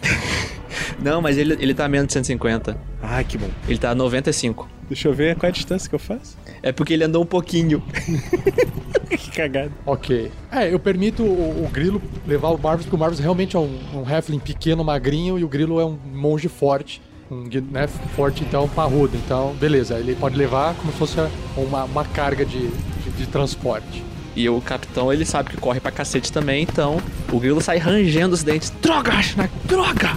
E aí o Grilo leva o Marvelous consigo pra frente, em direção à porta estourada do templo, passando pela fumaça e só vendo o dragão tentando mexer as asas pra poder espantar aquela fumaça. E nós temos o Magal. O Magal ele pode correr e correr e usar Cunning Action pra correr de novo. Meu movimento é 30, eu tenho 90. Eu não sei o quanto 90 ia dar de diferença, né? Mas vamos lá. Beleza, então o Magal vai correndo logo atrás do Grilo e do Marvelous sendo carregado, um pouquinho logo atrás ainda, mas está correndo pra frente. Nós temos o Marvelous agora. O Marvelous se concentra e fala: Voe, Gandalf, voe! Fly, you fool! Fly, you fool! Enquanto o Grilo corre segurando o Marvelous em direção à porta estourada do templo, Marvelous então dá um pedala na cabeça de Grandorf e faz a magia voar em Grandorf, para que o Grandorf possa voar quando chegar a vez dele. Aí você só gasta magia e tá beleza, né? Então rola o D20 aí, Vinícius. Aí, 18. Tá de boa. Ah, detalhe, tá? Ah, quando eu fiz o voo no Gandalf, a invisibilidade sumiu lá do, do Hashnag. Nesse momento, antes de passar o turno de vocês, né? De chegar na vez do Harshnag de novo, você- o Gandorf tá ali do lado. Gandorf, você observa que numa batida de asas do dragão, a sua fumaça desaparece. Ela olha para os lados, olha para Harshnag e putz, olha para ele como se fosse o seu inimigo mortal. Ela completamente ignora a sua presença ali, um ser pequeno e insignificante. E ela simplesmente bate, bateu as asas, espantou todo aquele aquela aquela fumaça, né? Ela voa um pouco mais para frente, ainda em cima da estátua, se aproximando de Harshnag. E aí, quando chega a vez de Harshnag, Harshnag olha para todos vocês de longe. O destino de vocês está em outro lugar. O meu irei descobrir agora. Porra, dragão! E aí o Harshnag, ele segura o seu machado no topo da sua cabeça e ele corre pra frente meio desengonçado, meio machucado por causa da eletricidade que ele levou. E você, o Grandorf, o Grandorf que tá ali do lado, você observa que não faz muito sentido o ataque que ele tá indo dar de machado contra o dragão, o dragão ele tá numa altura estranha pra machadada, não vai dar, não vai dar alavanca. E aí ele desce com tudo o machado, errando o dragão e acertando a base da estátua gigante de Anã. Grandorf, você sente imediatamente, assim como todos os outros, tremer o chão e uma trinca começa a se espalhar por todo o chão, a estátua e o teto, o qual a estátua suporta. E vocês começam a ver o teto desabando. Corram por suas vidas! Aqui será o túmulo desse dragão. E aí ele dá um saltinho e segura o pé do dragão, para que o dragão não possa sair voando. O dragão é pego desprevenido nesse movimento dele, porque tremeu toda a, estrutura que ele estava apoiado. E aí a criatura tenta, nesse momento, irritada, deixa eu ver o que ela faz aqui, já que tá o, o, o Harshnag ali. Ela morde o Harshnag. Então, primeira coisa que ela faz é a mordida. Vamos lá? Ela tira 21. Ela rolou 5, caralho. que é exatamente a defesa do Harshnag. Então, a mordida pega assim pelo ombro do Harshnag, passa pela armadura que muito muito bela e protetiva dele e consegue perfurar, causando no Harshnag. 40. Não, não, não, é ali embaixo, 23 com 17. Ah, ok, tá, 40. Caralho, só de bônus ela ganha do meu CA. Aí vocês observam ela, ela atacando o Harshnag, mordendo. Deixa eu ver o que que ela faz aqui. Ah, tá, e aí ela, com as duas garras, ela tenta machucar e arranhar o peito de Harshnag. Então, a primeira garra, E tchan, tchan, tchan, tchan. Caraca! E aí mais um segundo aqui. Deixa eu só fazer o segundo aqui, beleza. Tá, o dano da garra não é tão alto. Então a garra cortante dá 20, 26. 26 de dano no Rashnag. Tá, e aí o segundo, o segundo a segunda garra acerta normalmente. E aí vocês percebem que essa garra rasga bastante assim o peito do, do, do e ele começa a, a fechar o olho, a cair, ainda segurando a criatura. O está morrendo. E Grandorf, o que, que você faz? Eu vou com toda a velocidade. Não tenho magia. Então voe, voe, pode voar. Voa pra lá. Capitão, dá um tiro numa das runas. Nesse momento, conforme vocês vão se aproximando da porta, vocês vão tendo que desviar também de pedras que vão caindo do teto. Todos vocês façam um teste de resistência de destreza. Ai, puta merda. Santa Evasion. Cara, eu vou usar minhas marés do caos pra. ter- Não, tem inspiração. Vou usar minha inspiração. Grandorf tirou 4 no save de destreza. Vou gastar a inspiração. Olha, eu tirei 17, tá? Mas assim, se for aquela coisa do metade do dano, eu tenho Evasion, tá? Que você entrou de destreza. O Magal tirou 10. Ele tá virando de costa pra disparar a flecha, né? 20! Cara, que você tirou 20, cara. Eu tô, eu tô te carregando. O Grandorf tirou 12 na rerolagem. Ah, então, assim, são pedras muito grandes, difíceis de você esquivar, porque são maiores do que vocês quando caem no chão. O Marvelous é o único que está conseguindo desviar dessas pedronas. O resto não tá conseguindo. Não faz muito sentido, né? Mas tudo bem. Não, não, mas aí é aquela coisa, tá, vai, pegou em você, mas não pegou nele, entendeu? Eu dei, uma, eu dei uma, uma desviada de cabeça assim pro lado. Uh! Então, é, vocês tomam 19 de dano, quem passou no teste metade, seja equivalente a 9. Qual que era a dificuldade? Dificuldade 20. Tá certo. Eu tenho Evasion, eu vou tomar só metade, então. Ah, o Magal acho que também perde só metade, né? Porque mesmo não passando no teste, perde metade. É, vocês estão correndo e olhando pra trás, enquanto o Harshnag usa seus últimos segundos pra segurar a criatura, pedras também batem no Harshnag e no dragão. E vocês vão correndo e vão pulando, e mais pedra cai em cima da estátua, desmoronando a estátua. O dragão bate as asas tentando sair. Chega um momento que vocês começam a descer as escadarias ali correndo e vocês não conseguem mais enxergar o que está acontecendo lá atrás. A a última coisa que vocês conseguem ver são estrondos, barulhos, poeira sendo levantada lá no fundo. A montanha, então, colapsa às suas costas quando vocês saem pro lado de fora. Vocês sentem o chão e as paredes tremendo ao seu redor. Seus ouvidos se preenchem com os estrondos aparentemente infindáveis do desmoronamento. O vento colide contra o rosto de vocês, o corpo, aquela coisa gelada, quase cortante, do frio intenso do mundo exterior, que finalmente abraça todos vocês por completo. Enquanto vocês saltam para fora da área de destruição, vocês só têm tempo de olhar para trás uma última vez e ver a figura de Harshnag também desaparecer em meio a tudo isso. Todos vocês são capazes de jurar que apesar das rochas caindo e daquelas imensas asas do ou da poderosa dragão ao redor, um último sorriso confiante surge no rosto azulado do amigo de vocês naqueles momentos finais, agora totalmente engolido pelas rochas desse templo gigante, transformado em uma grande tumba. E então, um silêncio estranho e opressor parece pairar pesado no ar ao redor de vocês.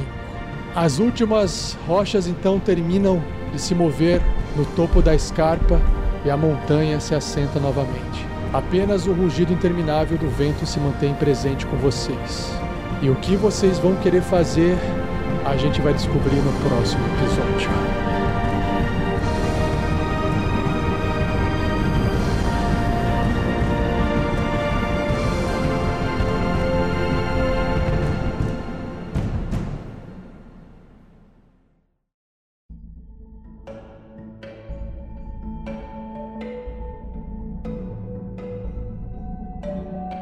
Sejam bem-vindos ao Pergaminhos da Bota do episódio 15 da terceira temporada da SKT.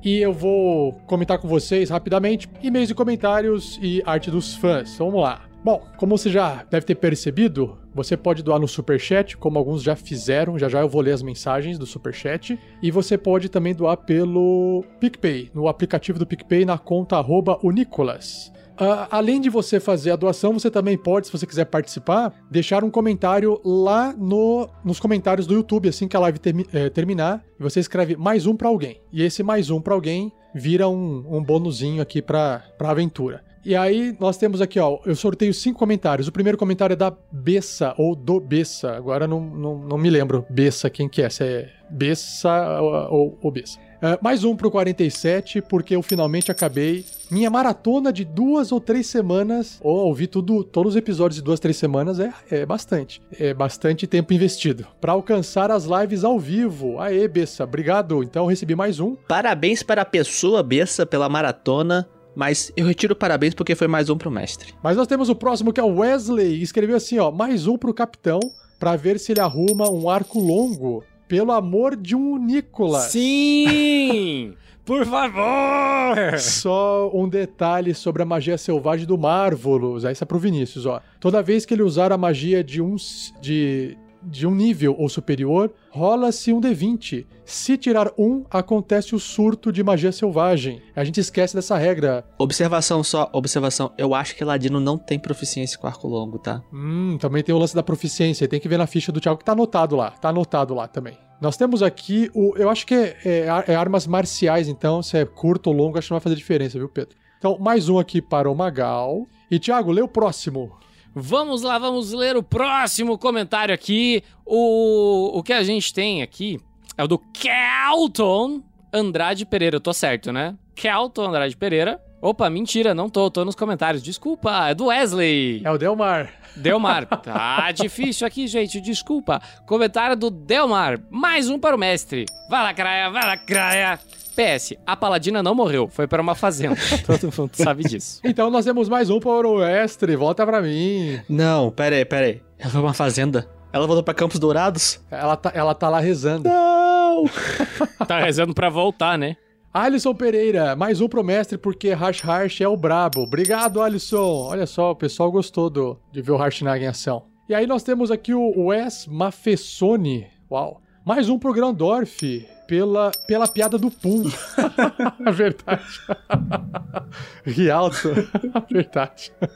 Nossa, não lembrava da, dessa piada. Vai ficar boa. Vai ficar, vai ficar pra, pra fra, frases de caneca. Aí, Thiago, frases de caneca dos personagens nas canecas, hein? Eu, eu vou lançar uns negocinho bacana que vocês vão, vão ficar é, muito felizes, eu acho. Uh, outra forma que você pode participar é pegando o link que está na descrição desse vídeo durante a semana que não está sendo feita a live, a transmissão. Você tem uma semana para poder votar. Na verdade, se a gente não, por acaso, numa outra segunda-feira não fizer a live, você tem mais tempo, né?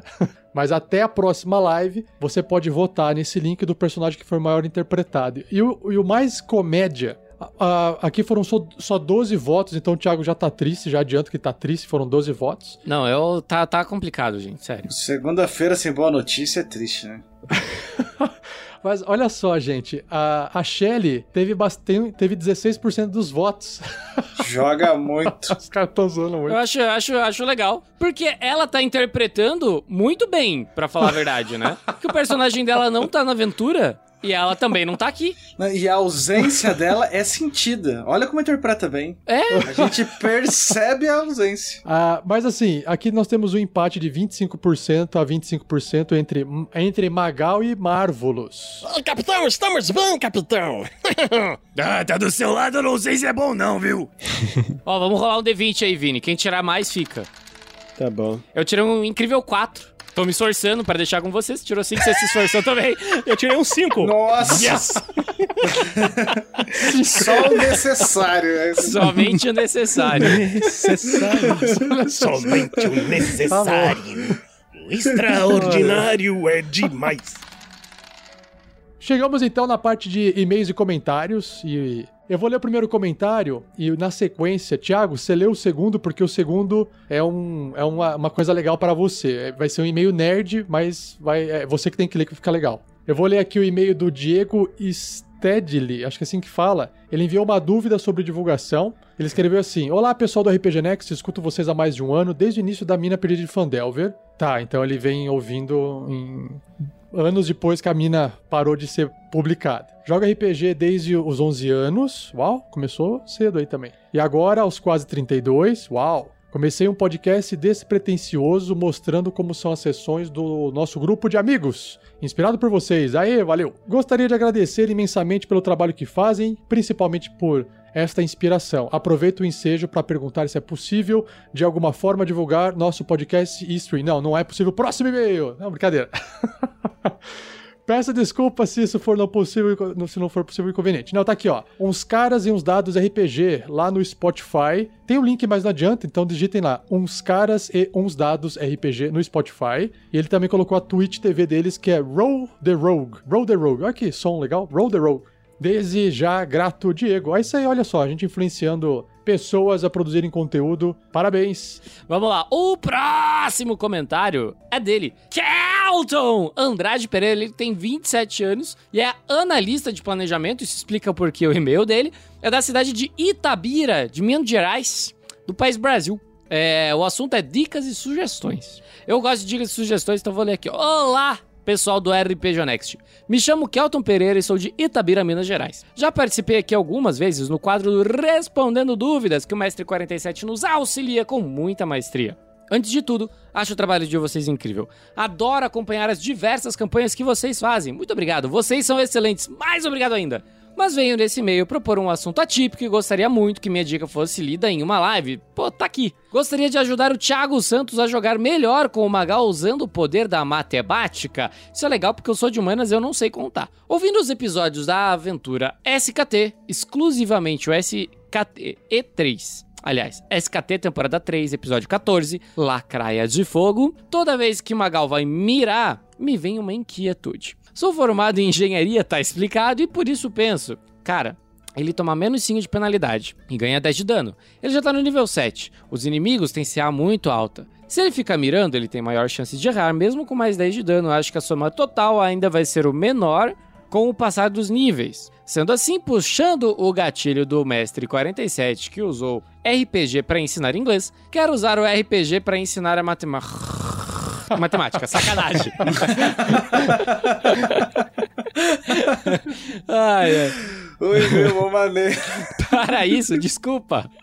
Ai, foi mal, Couto, não foi por mal. Para isso, peguei um combate que os jogadores tiveram com a Lacraia. Peguei o CA da Lacraia, Lacraia, Lacraia. Sim, ouvi isso na minha mente com a voz do Rafael 47. Que era 17 e fiz a base de cálculo. Bônus do Magal para acertar a lacraia, mais 6. Qual o valor mínimo que o Magal tem que tirar no dado para acertar? Sem mirar, 11. 11 mais 6, 17, que é a saada lacraia. Minha cabeça começou a doer já. Qual o valor mínimo que o Magal tem que tirar no dado para acertar mirando? 16. 16 mais 5. Aliás, 16 mais 6 menos 5 igual a 17. Dano médio do Magal sem mirar é 12. Dano médio para 4d6 de sneak mais 3, que é o dano médio para 1d6 do arco, mais 3 destreza do Magal, 18. Dano médio do Magal mirando. O dano do Magal sem mirar, 18 mais 10 igual a 28. Usando probabilidade aqui, fica de tarefa para os ouvintes que estão estudando probabilidade, temos que menos 50% de acertar sem mirar, menos 25% de acertar mirando. Se ele tivesse vantagem nas jogadas, menos 75% de acertar sem mirar, menos 43,75% de acertar mirando. Vamos colocar que Magal vai atirar 10 vezes contra Lacraia. Usando o dano médio do Magal, teríamos que acertaria 5 de 10 em uma jogada normal, totalizando 5 vezes 18 igual 90 de dano. Acertaria 3 de 10, arredondando 2,5 para cima, jogando com a mira, totalizando 3 vezes 28, 84 de dano. Agora vamos inserir um caso que vai atirar 10 flechas com vantagem. Acertaria 8 de 10, arredondando 7,5 para cima, em jogada normal, totalizando 8 vezes 18 igual 144 de dano acertaria 4 de 10, arredondando 4,375 para baixo, jogando com a mira, totalizando 4 vezes 28, que é igual a 112 de dano. Então, no fim, comprovei minha teoria de que se o Magal não usasse a mira, ele causaria mais dano na lacraia ao longo do tempo. Posso dizer também que em níveis mais altos o mirar vai ser inexpressivo. Na verdade, pode até atrapalhar, porque o Ladino vai ter tanto D6 de sneak que 10 a mais ou 10 a menos não fará diferença no dano, principalmente porque o 10 não é dobrado em jogadas de crítico. O mais 10 é bom em níveis iniciais, em níveis mais altos, o talento Sharpshooter só é bom por ignorar a desvantagem em longas distâncias. Afinal, o que é 10 pontos em um dragão, em um dragão de mais 400 de vida. Só para corroborar a minha ideia, segue abaixo quanto de dano o Magal causaria se ele tirasse o máximo em todas as rolagens em 10 tentativas sem críticos. 165 de dano, sem mirar, jogada normal. 264 de dano, sem mirar com vantagem. 129 de dano, mirando, jogada normal. 172 de dano, mirando com vantagem. Gostaria de lembrar que a conta que fiz é probabilidade. Logicamente, o Magal pode acertar mais flechas mirando, ainda mais se usar as bênçãos que concedem crítico garantido. Mas em jogos normais, a tendência é que a média não fuja desse valor, a não ser que os dados estejam viciados. Esse é outro programa, muito bom por sinal. Um beijo. Espero que gostem desse debate insual. Quis ajudar o Thiago, sempre bom porque eu não sei contar, a melhorar sua jogabilidade, já que ele não é fã de matemática. Cara, você é um lindo!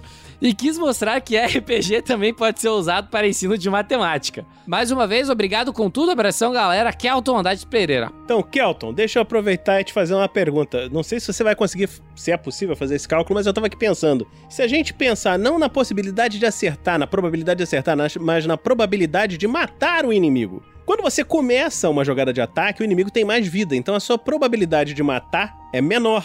Então talvez valesse a pena você começar os ataques mirando e depois de um certo tempo, você jogando assim, ah, esse inimigo tem 400 de vida, então chegar mais ou menos num, em algum determinado ponto você de, parar de mirar porque o que vier acerto a mais pode ser melhor. Você acha que isso é razoável ou você acha que não é razoável? Você esse aumento de chance de dar mais dano no início faz algum sentido para você pensando em matar o, o bicho ou não? Pra gente evitar que mais, mais pessoas deixem a live depois dessa aula de matemática, a gente aguarda seu, sua resposta nos comentários. Ah, mas, ó, essa, essa discussão dele é muito boa, na real, galera. É, não, é bem legal. E tem, tem livros da, quinta, da, da 3.5 que os caras só fizeram essas matemáticas e publicaram um suplemento só para poder mostrar pro pessoal a média de dano e tal. Mas tem uma outra coisa que não foi considerada aqui, que foi o seguinte: para monstros que tem, vamos supor, 40 pontos de vida, às vezes é melhor o, o, o Magal optar por fazer esse ataque mais forte e matar o bicho num ataque só, que foi o que o Vinícius falou. Ao invés de ele ter que dar dois tiros. Eu gostaria de dizer uma coisa só antes da gente continuar e pra gente poder encerrar, porque já são 10 e 6 da noite já. Porque é o seguinte, a última vez que a gente enfrentou um inimigo que tinha menos que 50 pontos de vida foi lá em Campos Dourados, tá? Então... É, eu acho, eu acho, como, como bom, como bom purista do RPG, que é, é, é sou a pessoa da interpretação, certo? É, nada contra a matemática, tá, Kelton? Muito pelo contrário. É, não gosto, mas não tenho nada contra. Tenho até amigos que são matemáticos, olha só. É, mas assim, eu vou muito pela jogabilidade, pelo, pela interpretação de papéis. Por que, que eu optei com o Magal de jogar as flechas mirando. Porque eu percebi que em duas jogadas da Lacraia, ela engoliu dois personagens. E se continuasse assim, a gente tava rolando muito mal. E a ideia era justamente tentar tirar o máximo de dano possível em uma jogada, porque eu tava percebendo que mais duas, três é, dois, três rounds, não ia ter gente para me ajudar a tirar, tá ligado? Você não, é, você não teria, você não teria tempo para fazer a média funcionar. Aí você tinha que apostar no resultado mais, mais difícil e, e tentar matar mais rápido, é. Aí era uma aposta. Era uma aposta, foi uma aposta. Tanto é que eu queimei bônus, o caramba, para tentar fazer isso, né? É, isso aí. Mas foi uma boa discussão. Valeu, Kelto, pela, pela luz matemática aqui no, na partida. Valeu muito a pena. Arte dos fãs, olha só a tristinha ali, ó. Acabou tá? Eu mostrei tudo que a gente recebeu, então estamos sem. Então, se você tiver arte para mandar pra gente, nos envie pra gente poder colocar aqui na próxima live, tá bom? É, chegamos aqui na parte da, da gamificação pra gente poder só fechar. Deixa eu pegar aqui primeiro a do, do, PicPay que já tá na minha mão aqui, ó. O hater do mundo, Thiago Araújo, falou assim, ó. Tô, aí sete chifres para tu ficar com o número redondo 47. Tudo bem, eu não vou ficar com o número redondo 47, eu já passei, mas. É... Obrigado, Thiago. eu não tava com 40, não sei de onde você tirou que eu tava com 40. Mas estou com. Eu tava com 60 e alguma coisa, e agora estou com 78. É, então deixa eu colocar aqui mais 7 para mim. Fábio Araruna ele doou mais um para cada um só para dar serviço pro Rafael 47. Hahaha. 10 pro mestre de Caio Ferrari 3. Obrigado, Caio. O hater do mundo também tava me dando aqui uns bonuzinhos para poder me mandar mensagem. Eu não vou poder ler aqui, senão não posso, estraga. Mas, Thiago, obrigado, está contabilizado aqui, depois eu contabilizo aqui no Roll20. A, Eri, a Erika Freitas, ela doou cinco chifres e escreveu assim, ó, belo corte de cabelo, Pedro. O Lucas Eduardo Pires Ramos também doou cinco. Escreveu assim, vai lá, Thiago, feliz aniversário da semana passada. Mais cinquinho aqui pro, cinco chifres pro Magal. Nós temos o Guilherme Lopes de Andrade. Mais 10 chifres pro Mr. T, o Brabo, mestre dos socos e pontapés. Tá recarregando o grilo lá. Perfeito. Então nós temos aqui mais 10. Valeu, Guilherme Lopes. É, o Thiago ele colocou mais dois para testar aqui e falou assim: ó, mais dois pro Vini. Ah, o Marvelous, então, dois pro Vini. E nós temos aqui um salve, toma dois também pro Fernando, do Thiago também, Fernando. Então, dois aqui pro Grandorf. Aí nós temos aqui agora, deixa eu pegar aqui no. abrir aqui no, nas doações do, do Superchat, deixa eu só atualizar. Começando então com Caio Cruz, que doou dois chifres pro Vinícius Damo, e escreveu assim, ó, Damocles cada vez mais perto para mim. Aí eu tenho aqui então dois o Marvelous para o Vinícius. A Érica Freitas, cinco chifres presente atrasado pro Thiago. Ah, é verdade. Temos mais uma doação aqui vinda do PicPay, do hater do mundo, Thiago. Ele colocou assim, 47 ou substantivo. Ah, entendi, não, foi, não era o número. Ah, agora entendi, Thiago. Obrigado. Hahaha. Vai pro Thiago, olha só, mais um presentinho pro Thiago barra Magal, de dois, do outro Thiago, do, do Xará. E nós temos aqui uma doação do Pedro Alves. Ele escreveu o seguinte, ó. E para aproveitar o clima de Black Friday e Cyber Monday, aqui a ajudinha para ele, o grande anão, clérigo e druida Grandorf. Aí ele escreveu assim: Aui Maui, Aui Maui, ah, Aui Maui, Aui Maui, Aui Maui, Aui Maui. Hoje. É, ele escreveu uma musiquinha aqui cantando. Hoje à noite, aqui na live, quem manda é o Grandorf. Hoje à noite, aqui na live, quem manda é o Grandorf. Olha só, e chegou mais quatro do Thiago pro Pedro, porque o Thiago tá querendo compensar o Pedro, que o Pedro não recebeu nada. Olha só, o, o, Thiago, o Thiago Araújo. Valeu, Thiago. Tá aqui, ó. 4 para o uh, Grilo aqui. Perfeito, galera. Obrigado pelas doações. É isso aí, galera. Muito obrigado e até o próximo Pergaminhos da Bota. Tchau. Tchau. Tchau, tchau. Tchau.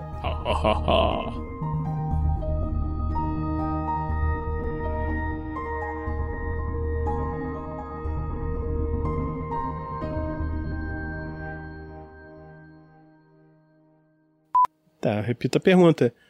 É, onde se encontra a pedra noturna? Ah, aonde se encontra a pedra noturna? É, só, só um minutinho, deixa eu consultar aqui a bola. Um... Como podemos fazer para consertar o ordenamento? Ah, bom, é, pequeno, deixa eu confirmar aqui para você só um minutinho. Como vocês podem resolver o ordenamento? Ah, aqui, encontrei. Qual deve ser o nosso destino nesse momento? Hum, deixa eu procurar aqui, só um minuto. Tá, destino, destino. Só um minuto. Olha, isso depende. Vocês querem é, que tudo pegue fogo, assim, é, em todos os lugares? Não, isso não seria bom. É, então. É... Enfim, a hipocrisia. Como assim, hipocrisia? Desculpa, eu não aguentei. Bom, se vocês pretendem evitar isso, eu diria que o destino de vocês é. Bom, lá. Onde é lá? Lá é, é um tanto quanto genérico, né? Lá, Mas tudo bem. lá é uma coordenada geográfica. Olha. Leste, eu, eu, acima. Eu adoraria dar a resposta para vocês, mas a gente tem toda uma situação de Mist aqui, onde a gente tem seis perguntas, e quando vocês me perguntam qual é o destino, eu já dei umas três respostas de uma vez só para vocês, então se vocês puderem gastar a outra, senão eu fico preso no expediente aqui, gente. ok. Então a gente tá bom. Pergunta. E aonde nós temos de ir então para cumprir esse nosso destino? Ah, maravilhoso, obrigado. Então, Oráculo, em se considerando o melhor, a melhor escolha para controlar o ordenamento, o que essa escolha tem em si mesma para provar que é a melhor escolha para os outros gigantes, para que possa controlar o ordenamento?